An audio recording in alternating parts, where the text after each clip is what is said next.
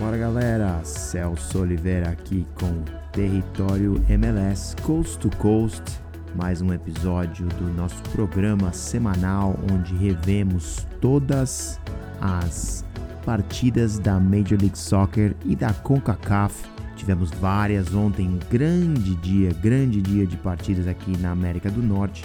Eu sou Celso Oliveira mais uma vez, uma missão sola essa semana, já que meus companheiros não estão disponíveis para falar da melhor liga do hemisfério norte, talvez fora do continente europeu. Não, não é o, o dia que nós vamos discutir isso, mas né, fica a minha opinião que no momento a Major League Soccer é a melhor liga da América do Norte. Amigos, muito acontecendo essa semana, principalmente ontem, um dia interessantíssimo de partidas, não só pela Major League Soccer, pela temporada regular, mas também tivemos um confronto interessantíssimo, a primeira final da Conca Champions, a CONCACAF Champions League, que é basicamente a melhor, a maior competição do continente, né?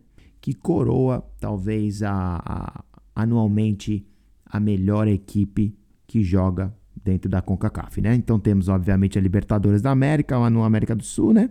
E aqui temos a CONCA Champions, uma tal rival. Mas na final temos o Los Angeles Football Club, e obviamente uma equipe que eu estou bem familiarizado com ela, já que cubro ela aqui em Los Angeles, jogando contra o León da Liga MX. Então, primeiramente, fica interessantíssimo saber que já é um confronto entre as duas ligas que sempre estão é, basicamente rivais, né? Aqui dentro do, da competição, dentro do, do continente. E essa rivalidade acaba se tornando a maior parte, talvez, desse jogo, a maior uh, história desse jogo, pelo fato de ter tanta energia dos dois lados para saber o que acontecerá com essas duas ligas. Então, há muitas pessoas que acham que as ligas vão acabar se migrando e ficar tornando-se uma só. Outras pessoas acham talvez que ela vá se tornar uma liga regional e talvez a Liga MX seja até é, é, adquirida por outros times. Não sei. A gente ainda não sabe né, o que vai acontecer. Mas talvez a gente saiba uma coisa. Mas eu sei uma coisa: as duas ligas vão continuar trabalhando juntas para criar mais competições, mais rivalidades. E olha, o jogo de ontem teve uma grande rivalidade. Se você já acompanhou a partida do ano de 2020 entre o LAFC e o Clube Leão, você viu que foi um, realmente uma partida extremamente difícil para ambas as equipes e o LAFC sobreviveu, talvez, né, dizemos assim, a uma derrota, primeiramente na casa do adversário para levar o jogo para casa e conseguir reverter um resultado terrível. Isso na época de Bob Bradley, Bob Bradley que agora é o técnico de Toronto. Mas estamos aqui em 2023, o LAFC com um novo treinador, um novo sistema e o Clube Leão chegando à final dessa vez da competição.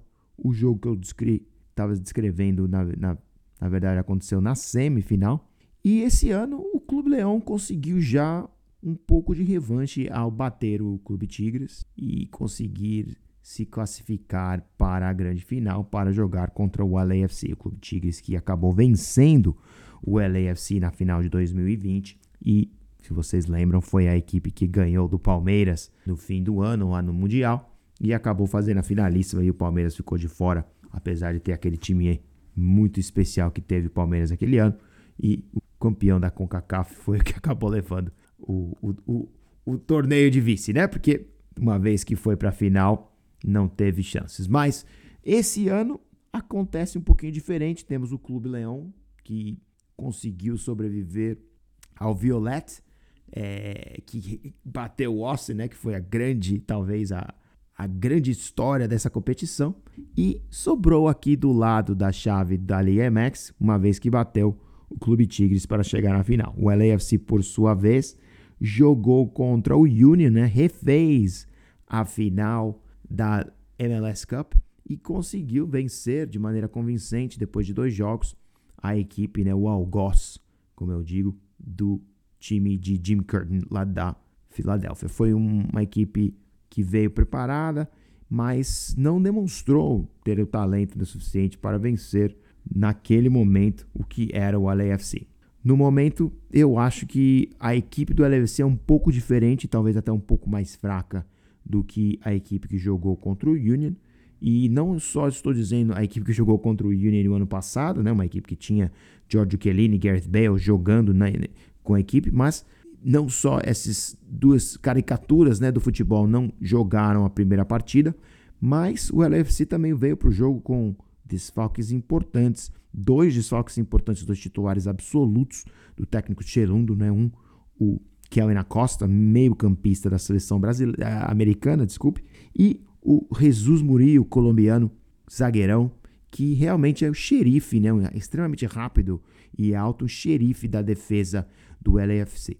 Então, veio para o jogo o LAFC já com dois desfalques importantíssimos, não sabíamos até o, a natureza desses desfalques, e caso realmente eles tivessem, se eles fossem estar disponíveis, e acabou que eles não foram, se não estiveram lá para jogar o jogo no México. Isso acabou resultando no LAFC mudando um pouco a maneira como, jo como joga, né? Mas usando basicamente a mesma base de jogadores que vem usado né, nos últimos jogos até pela Major League Soccer. A grande questão era se o LAFC ia conseguir recuperar esses atletas a tempo. Infelizmente, é, é, do decorrer da partida a gente viu, né, quando saiu as escalações, né, no decorrer do dia, desculpe, a gente viu que saiu as escalações e vimos que o LAFC ia estar sem os dois jogadores importantes e assim que eu vi a escalação, eu falei, opa, problemas para o LAFC não tem dois jogadores importantes.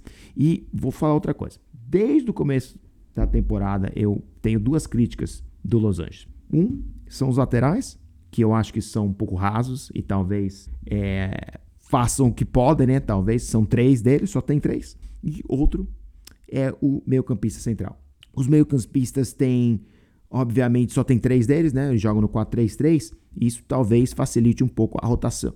Mas uma vez que um deles saia do eixo, seja por maneira tática ou por, é, por razão física, isso o que eu vejo causa um problema para o técnico Cherundo, que acaba tendo que trazer jogadores até da sua equipe B para jogar. E foi o caso ontem, né? E a gente ouviu o jogador, o jovem Eric Duenas, jogar como volante, como segundo volante, uma vez que o seu primeiro volante, o Ilicente, estava muito cansado para fazer aquele papel e uma vez que o técnico elegeu fechar um pouco mais a sua defesa, optou por jogar com o jogador que só tem 18 anos e algumas partidas do LAFC 2 no seu currículo. Mas ele é excelente e fez o papel dele, tem que falar. Eric Duenas é um excelente jogador, bem novo aqui, que foi revelado em Los Angeles e fez muito bem o papel, achei. E para um jogador tão jovem entrar no tamanho do jogo daquele, até teve um erro chato, um erro, um erro feio contra o Galaxy semana passada e ele conseguiu, além de tudo isso, fazer uma boa partida e recuperar-se um pouco no fim do jogo. E vamos falar um pouco de como foi essa partida. Então, para começar, um pouco das escalações de como foram LAFC e Leão e também podemos falar um pouquinho se esperamos um repeteco desses desses jogadores que jogaram esse jogo na próxima partida desse fim de semana. Estarei lá ao vivo, trazendo tudo para vocês aqui do território MLS, amigos do território MLS. Lineups, escalações das duas equipes para o LAFC. John McCarthy no gol, que fez uma excelente campanha, excelente partida. Os laterais Diego Palacios e Ryan Hoslingshead.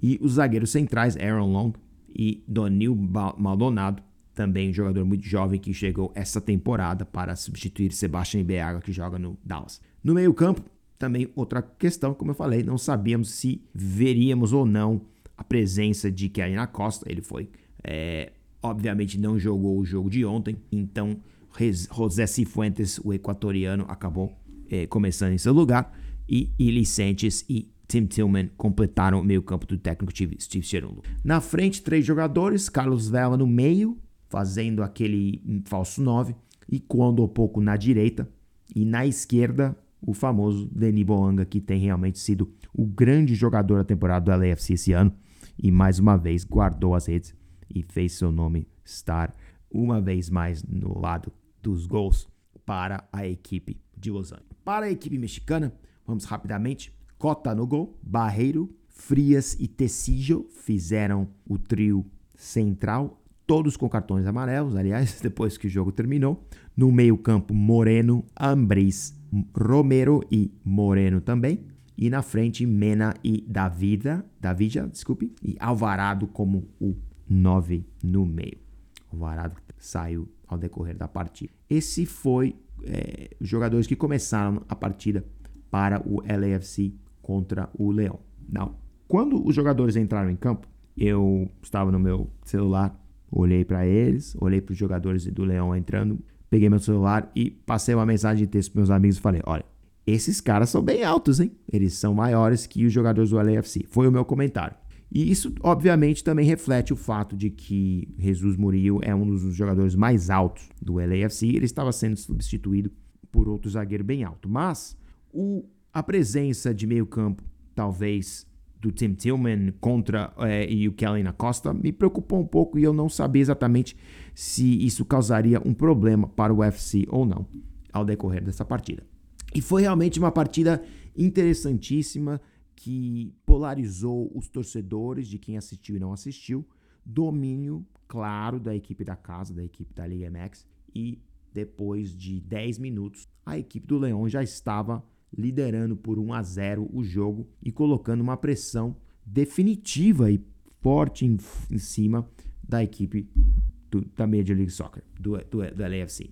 E foi basicamente como se decorreu o primeiro tempo inteiro com o LAFC se defendendo como podia, a equipe mexicana explorando muito, muito os laterais se ousassem sair, principalmente o lateral direito Ryan Hollingshead, que sofreu muito e muito nas mãos dos jogadores Dávila, Moreno e Tecijo. Aquele lado direito realmente estava impossível para o LAFC se defender contra os jogadores que vinham pela esquerda de Leão e basicamente foram a maneira, foi a maneira que eles acharam seu primeiro gol na partida e abriu o placar, como eu falei, logo aos 8 minutos. E realmente foi a história da partida. Se você perguntar para o técnico Steve Cherundo como ele achou que a sua equipe foi nesse jogo, ele vai falar para você que eles saíram de lá com sortes de não terem sido destruídos para pela equipe mexicana. E foi realmente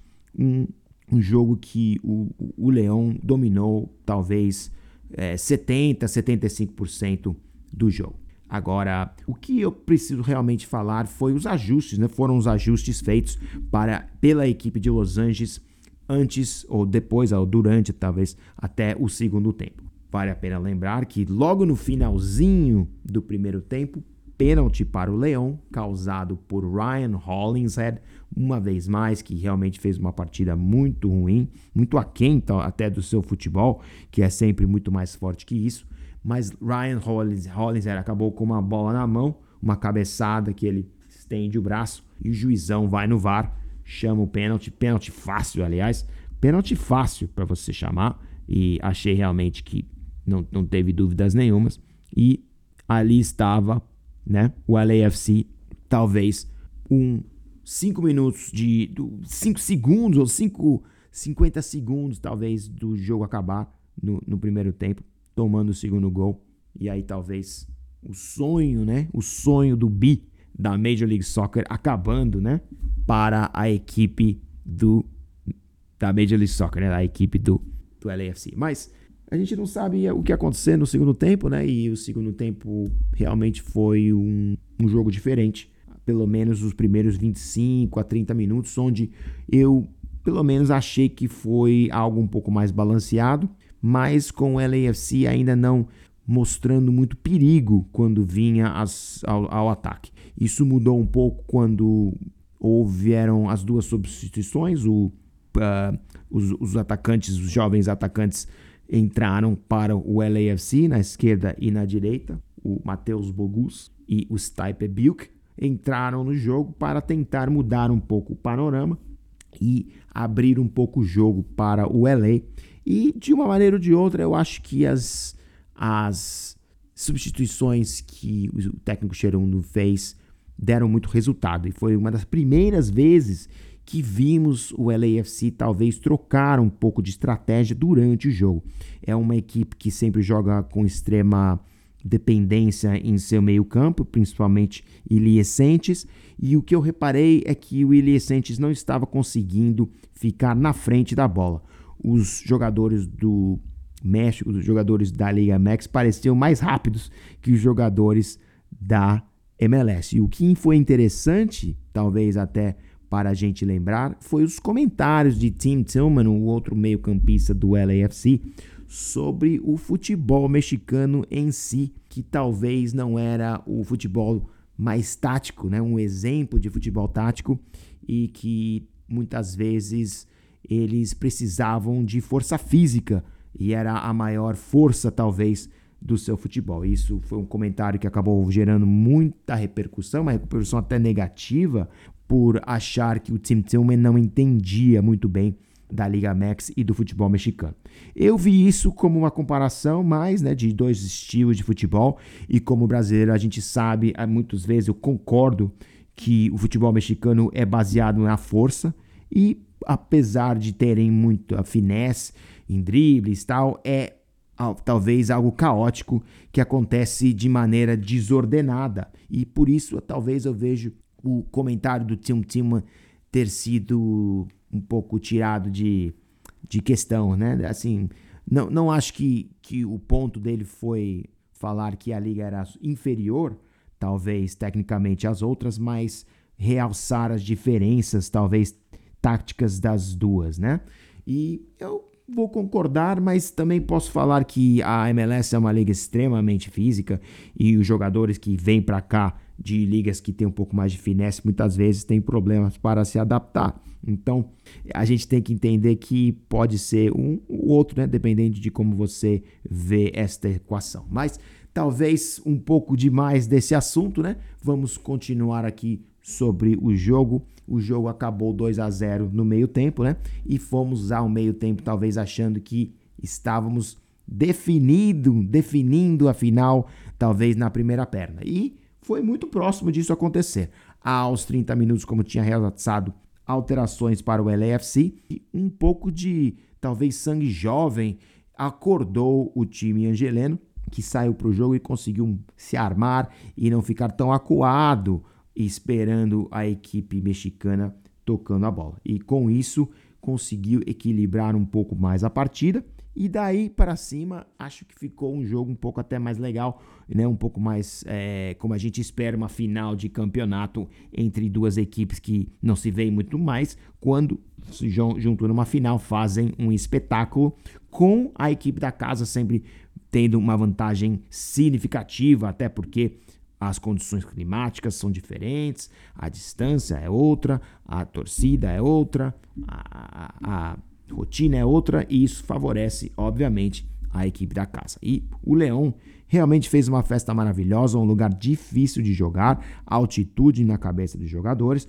e, vimos que os jogadores mais velhos, como Hollinshead e Ilicente, sofreram mais com a partida ao decorrer dela e precisaram ser substituídos ao final. Então, fica agora a pergunta, não como será a segunda parte, né? o segundo jogo dessa final, uma vez que o jogo estava 2 a 0 quase definido, todo mundo até contente com o 2 a 0 para conseguir reverter o resultado em casa.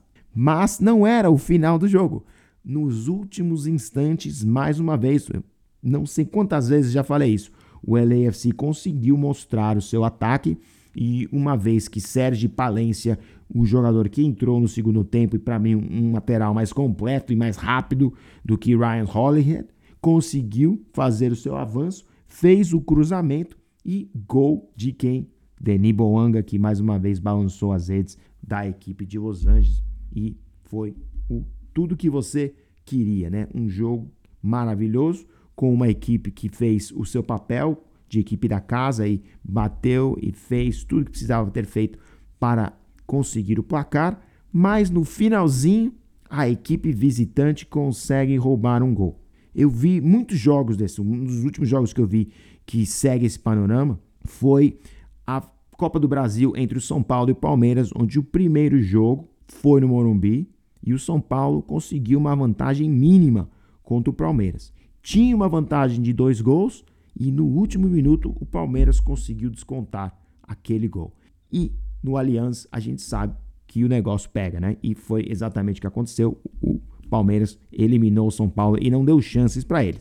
Por que estou falando dessa história? Porque eu acho que aqui há um panorama talvez até parecido que se estende a esse jogo. Primeiramente, você não lembra de 2020, a LAFC ganhou de 3 a 0 do Leão depois de ter perdido de 2 a 0 lá no México. Então já fica uma vez também, né? Já aconteceu uma vez na história e pode acontecer de novo, até porque muitos dos atletas não serão os mesmos, mas o estilo de jogo talvez seja parecido.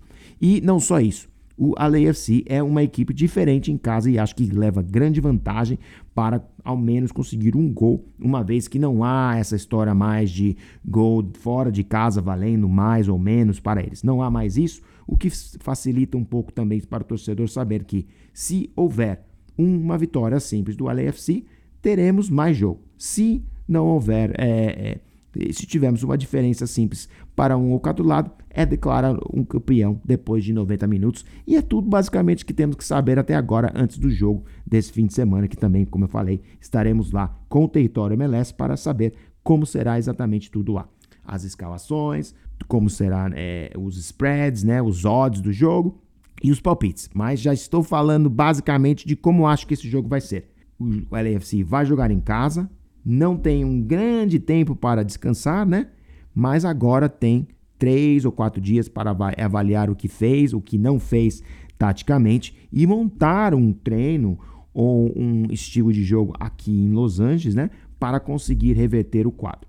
O segredo para mim é não tomar gol no começo do jogo, porque é a mesma coisa que você tomar um gol, né? aqui, eh, não tiver não ter feito o gol, né, que fez aqui. Agora você mais uma vez vai ter que fazer dois gols fora, né, e jogar esse jogo não é uma boa. O ideal seria a equipe da MLS fazer um gol dentro dos 10 minutos, como fez o, a equipe da Liga MX aqui, né? Então apostarei, já estou fazendo a minha primeira aposta no momento betano e aposto num gol cedo para o LAFC para reverter esse quadro e já manter o jogo no basicamente um virtual 0 a 0 com 90 minutos basicamente de jogo, 80 minutos, digamos assim, para se re, que a final se é, se, é, se, defina, né? E, te, te, teremos um campeão, talvez, depois de, de 90 minutos. Não sabemos ainda que se vai ser o caso.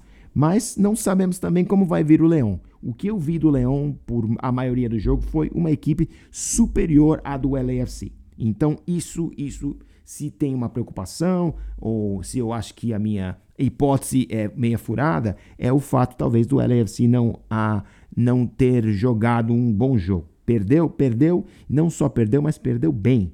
Perdeu e, e, e era claramente o pior time dentro de campo. Talvez, não sei se o Leão perdeu um pouco também o fôlego no segundo tempo e permitiu que o LAFC fosse para cima. Mas imagino que vai ser muito parecido com o Leão vindo para cima da equipe de Los Angeles, né? Talvez tentando pegá-los no contra-ataque, jogo aberto até talvez nos primeiros 15 minutos para pegar o adversário que está tentando sair e já buscar aquele gol é, de calças curtas e isso causando que o, o déficit volte de ser de dois gols, mudando totalmente o panorama da partida, né, aqui em Los Angeles. Mas vale lembrar que uma vitória do LAFC simples, né, isso acaba carregando o jogo talvez para extra time. Então, o que significa isso? É vai a gente dá vantagem para a equipe que já ganhou um jogo, né? Então, precisamos ver se o LAFC não conseguir uma vitória simples já podemos saber e falar que o Leão é o grande campeão da Conca Champions de 2023. Mas terão que jogar esse jogão no domingo, né? Domingo à noite, muita festa, imagino, da equipe da, da, do LAFC lá. Estaremos lá trazendo tudo dentro do estádio, como será, falamos, falaremos com torcedores, buscaremos os brasileiros, talvez, que estarão lá, para saber exatamente como se sentem e como será a grande final da CCL. Vamos ver o que vai acontecer, né? E imagino que, na minha opinião, deve dar LAFC. Mas vale lembrar que o Leão quase marcou o terceiro gol. O gol foi anulado diante de uma falta feita pelo atacante do Leão. Isso acabou revertendo o quadro. O gol foi anulado em vez de 3 a 0 ficou 2 a 0 e o LAFC conseguiu talvez aquele jogo final que conseguiram aquele gol final, né?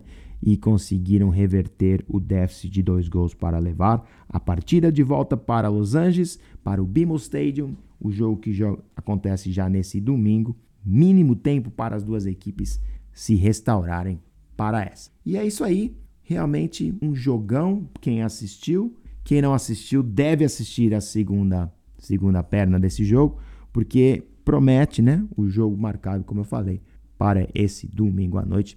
Talvez um pouquinho tarde lá no Brasil, né?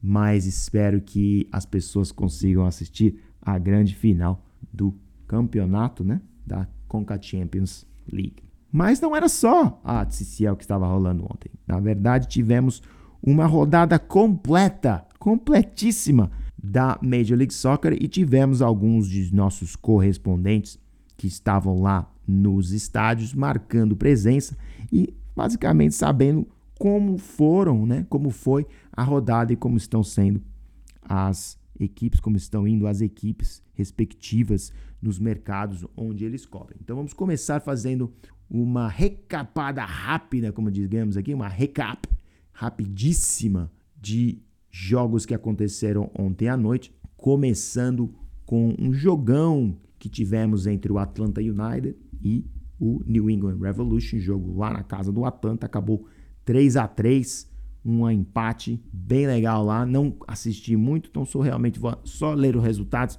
e não vou comentar muito, como eu falei, estamos aqui sozinho hoje fazendo o Coast to Coast, jogo 3 a 3. Thiago Almada fez o gol e Carles Gil aos 93 minutos conseguiu empatar para o New England Parabéns ali, roubando o pontinho do Atlanta, né? E é basicamente a temporada do Atlanta em resumo, né? Perder no final do jogo. Columbus ganhando de 3 a 2 do Colorado, né? Outra equipe que joga muito bem em casa, não tem surpresas aí.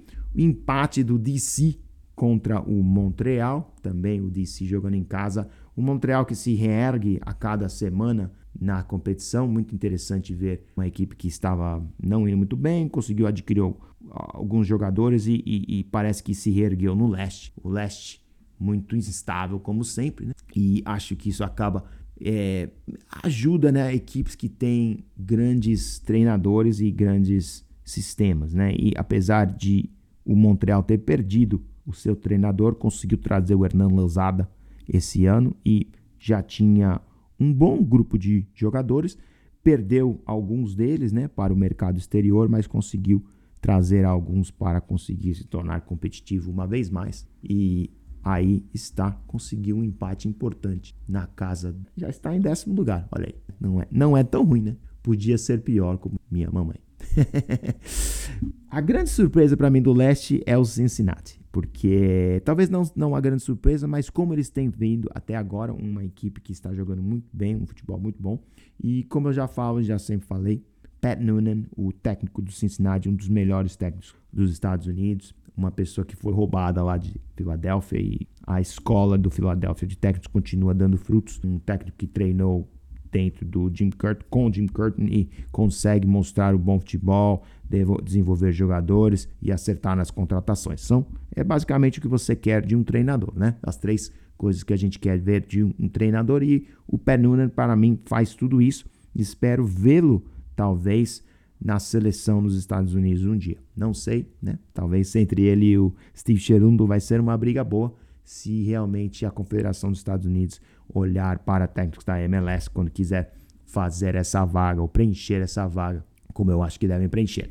3 a 1 para o Cincinnati em cima do New York City. Mais uma vez, derrota do City. Crise total, não vencem, ah, imagino, oito jogos. Saulo, eu sei que você talvez não não é, ouça o podcast, mas se você ouça ouvir o podcast, eu sei que está difícil para você e imagino que o negócio só vai melhorar quando vocês acharem um técnico de verdade. O técnico interino não é para durar. O técnico interino é para a gente segurar as ondas, né? Enquanto um técnico de verdade chega. Não entendi exatamente porque o Grupo City não repôs o ótimo treinador que tinha, colocou o Nick Cushing lá e ficou por isso mesmo e agora está aí nessa situação que está, amargando um terrível futebol esse ano e me parece que não é o ano do City. E já o Philadelphia, né, constante como sempre, né? E seu técnico Jim Curtin fazendo o que deve fazer para continuar ganhando e provavelmente vai ganhar o leste mais uma vez. Philadelphia 1 a 0 em cima do Charlotte, em cima de casa, e, e dentro de casa. Realmente não há chances para ninguém. O Toronto mais uma vez conseguiu não perder, mas conseguiu mais uma vez não mostrar o bom futebol, né? A história do técnico Bob Bradley para você. Ele, quando se sente ameaçado de cair, consegue não perder alguns jogos, fica no comando, mas continua mostrando um terrível futebol. O 0 a 0 mais uma vez contra o Chicago em casa. Coitado desses torcedores do Toronto, não tem chances. Continuando aqui, o nosso Red Bull ganhando do Miami fora de casa. Não tive muita chance, infelizmente, de falar com Gustavo Guimarães essa semana, mas parabéns, Gustavo. Eu acho que o Red Bull realmente estava com um problema e o problema era o Gerard Struber. E apesar da sua amizade que eu sei que você tinha com o técnico, eu acho que o Les Cessny é um técnico mais light e como você sabe, né, técnico não é muito assim uma um segredo. Se você já teve um, um chefe chato, alguém que não inspira você, talvez que sempre não, não, não, não, mostre sorriso, não fale quando você fez um bom trabalho. Isso acaba mexendo com a pessoa. E você, às vezes, a gente esquece que muitos desses jogadores são pessoas jovens, com ego muito grande, e o treinador tem que saber como gerenciar o ego de estrelas, jogadores que estão lá por outras razões, e construir uma família, né? E eu acho que, infelizmente, o técnico Bob Bradley às vezes falha nesse quesito pela experiência que eu vi e vejo agora com o LAFC uma vez que ele saiu do comando. Toda semana tem uma historinha do Bob Bradley, né? Para quem não gosta dele ou para quem gosta dele, talvez não seja uma boa, mas mais uma vez, parabéns aí para o Red Bull pela vitória que fez do seu técnico Assassin, talvez um interino bom. E vamos ver se ele fique realmente no comando. Eu não tenho nada contra o interino, mas às vezes, quando o interino é ruim, a gente tem que achar um técnico de verdade, né, New York? um New York tá fazendo certo, o outro tá fazendo errado, né? Mas vamos ver como é que vai se desenvolver o Lesesne no restante da temporada. Gosto do que ele está fazendo, gosto do trabalho feito por ele até agora. Gustavo Guimarães vai falar muito mais disso pra gente quando estiver aqui com a gente no podcast. Uma semana atípica para nós do TMLS. Mas, para terminar a rodada, o Austin finalmente ganhou um jogo, 2 a 1 em cima do Minnesota. O Austin é um tipo da equipe que talvez é uma equipe que precise de dois meses e aí quando fica quente lá no Texas consegue se recuperar. Então não acho talvez que o Austin esteja morto, como muitas vezes achamos. O baque da Conca Champions que perdeu do Violeta foi alto mesmo, mas acho que uma vez recuperado eles têm uma chance de conseguir ao menos entrar no playoffs, não só não como entrar no ano passado, mas talvez ao menos entrar no playoffs e fazerem um barulhinho, talvez, pelo calor que faz naquela capital que nenhum time gosta de jogar lá. É verdade é essa, porque cansa jogar naquele calor. Então, ganharam 2 a 1 no Minnesota, uma equipe difícil de bater, que está tendo até uma, uma campanha boa esse ano.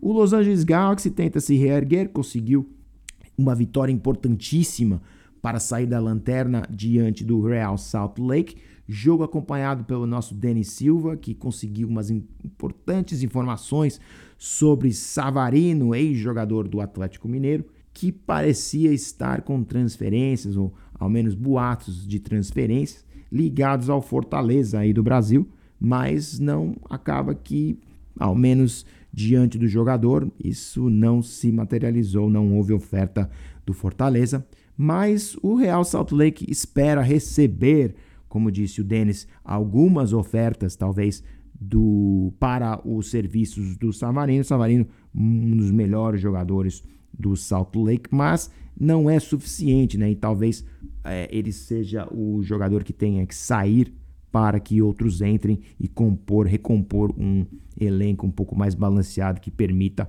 a vitória da equipe do uh, a, a, a, equipe de Utah se reerga na competição e no ano realmente não é um ano bom para o Real Salt Lake. O Real Salt Lake sempre faz uma campanha muito decente e agora tem que visar seus olhos na Open Cup, jogo mais uma vez que vai acontecer na semana que vem contra o LA Galaxy. Repeteco, basicamente, do jogo que aconteceu ontem, vencido pelo Galaxy 3 a 2 né? E espero que, imagino que as duas equipes estavam basicamente estudando hoje para que venham a campo semana que vem e mostrem o seu melhor futebol, né? Ou futebol é, determinado a continuar na competição, que de uma maneira ou de outra é uma vaga para a CCL de 2024, né? Então, a Open Cup, uma competição aberta, a competição que reúne os times amadores dos Estados Unidos contra os times profissionais da Major League Soccer e os times de segunda divisão da USL, todo mundo jogando junto e desses saem quatro agora no momento um, é, um, um grupo que pequeno, né, que imagino que devam usar seus melhores jogadores para continuar na competição. Não sei exatamente ainda, vamos ver o que acontece na semana que vem. Falaremos mais de Open Cup. Finalmente temos o Seattle que perdeu para o San Jose Earthquake, outra equipe que começou muito bem e infelizmente não mostra o seu maior melhor futebol. E esse ano não tem muitas desculpas, né? As desculpas do ano passado eram muitas porque a equipe tinha jogado a Conca Champions, mas o que eu vi do Seattle é que não acho que fez o suficiente para renovar o seu elenco fora da temporada e acaba ficando com jogadores talvez até desgastados no mesmo sistema, não injetou energia o suficiente e parece estar perdendo um pouco daquele arranque inicial que tinha na competição. Se o Paulo Júnior estivesse aqui, ele ia falar para mim que eu não fiz um bom trabalho descrevendo a temporada do Seattle. Mas, para mim, eu acho uma equipe que passa por muitos altos e baixos e, apesar de ser sempre perigosa e vai estar lá no final, não demonstra o seu melhor futebol toda semana. Muita instabilidade para mim saindo lá da equipe de Seattle. Apesar da liderança, eles têm quatro jogos a mais do que todo mundo, né? Então é uma liderança um pouco esquisita para mim, uma vez que as outras equipes não jogaram todas as partidas. Então, o pontos corridos no momento não fazem muito sentido pelo fato da MLS estar adiando certos jogos até o final da Conca Champions e da Open Cup, que faz com que os calendários das equipes aqui fiquem uma bagunça muito grande. Mas é isso, né? Tenho que falar também do jogo que aconteceu lá no Canadá. Tivemos o Jorge Salma, nosso novo correspondente lá do Canadá, que fica lá em Vancouver, e estava lá acompanhando a lavada, a lavada do Vancouver por 6 a 2 em cima do Houston. Grande jogo que realmente demonstra a força da equipe canadense fora, dentro de casa, obviamente bem treinada pelo seu técnico Sardini. E basicamente essa foi a rodada de quarta-feira, né? Uma rodada especial, rodada de meia de semana que tivemos aqui definiu muita coisa, né? Vamos falar rapidamente como está a classificação das equipes, porque é importante, né? Falamos de todos esses jogos, mas e aí? Que significa tudo isso? Então vamos falar do leste primeiro. No leste, começamos de baixo, de baixo para cima, na zona de classificação dos playoffs. DC United e Orlando City fariam hoje aquele jogo de último, né? O último jogo do playoffs para definir a última vaga. Na sétima colocação, temos o Charlotte, que consegue se reerguer um pouco mais. Columbus aparece na sexta colocação. Atlanta em New England em quarto. Filadélfia em terceiro, conseguindo se reerguer também. E as duas equipes que parecem estar muito bem no leste, o Nashville, mais uma vez se despontar, e o Cincinnati, que tem uma vantagem muito grande de pontos sobre as outras equipes do leste. No momento, com 36 pontos, 15 jogos, o Nashville aparece na colocação com 15 jogos, mas 28 pontos. Então, muito ponto aí corrido para chegar no Cincinnati, as outras equipes, mas aí define o seu playoff. Fora da zona dos playoffs, temos algumas equipes aqui com momentos vivendo momentos difíceis. Inter Miami na última colocação, New York City também na 14ª colocação do leste, Toronto também difícil, Chicago não, também são as quatro piores aí no leste. Já o oeste, um pouquinho mais bagunçado, talvez até um pouquinho mais competitivo, como eu falei, o Cincinnati. Há muitos. O Seattle Sounders aparece na primeira colocação? Aparece, mas tem 16 jogos. Alguns dos outros times ainda não jogaram todas as partidas. Tem que jogar, por exemplo, St. Louis, que jogou somente 13 jogos. Então temos que realmente saber como é que vai ser, né? Uma vez que todas as equipes tiverem ao mínimo 15 jogos. Mas vamos lá. Oitava colocação, Austin, que aparece lá grudadinho no Houston para fazer aquele, mais uma vez, o jogo entre as duas equipes, né? E daria a última vaga do playoffs. Uh, excuse me, Minnesota na sétima colocação, Vancouver na sexta, o San Jose que faz ótima campanha esse ano aparece na quinta colocação dos playoffs. E aí na quarta, né? Quarta adiante já é, são as equipes que têm mando de jogo. Quarta colocação, o FC Dallas. O LAFC, né? Apesar de ter somente 12 jogos, tem 25 pontos, ou seja, se fizer mais 9, assume a liderança do Oeste e não é por pouco. E o St. Louis também, com 13 jogos e 25, uma oportunidade de depois de dois jogos ir a 29, né? Ou, excuse me, 31. Na liderança, como eu falei, o Seattle Sounders com 16 jogos, ganhou outro, empatou dois, agora sua sexta partida competição. Né? Então, muitos altos e baixos, como eu falei, para a equipe de Seattle, mas no momento ainda colocação do Oeste diante do fato de que as outras equipes ainda não tiveram seus jogos, incluindo o LAFC, né? Que como falei, vai jogar esse fim de semana contra o Leão na sua casa. E realmente vai ser um jogão. Estou muito interessado de como vai ser, quem vai sair, quem vai ser o campeão dessa Copa, dessa Copa importantíssima para nós todos que acompanham o futebol norte-americano, entre o campeão da Liga MX e o campeão da. Desculpe, o Leão não foi campeão da Liga MX, mas o campeão, eu digo, do lado da Liga MX na competição, o campeão da Liga MLS dentro dessa competição também se enfrentando para saber dizer a nós qual é a liga mais forte da América do Norte fora do continente europeu. Falei tudo errado. Qual é a liga mais forte do hemisfério norte fora do continente europeu? Agora sim, o melhor e para mim ainda continua sendo a Major League Soccer com todos os seus problemas, com seus problemas de salário, com seus problemas de pro rel, de, de não ter rebaixamento.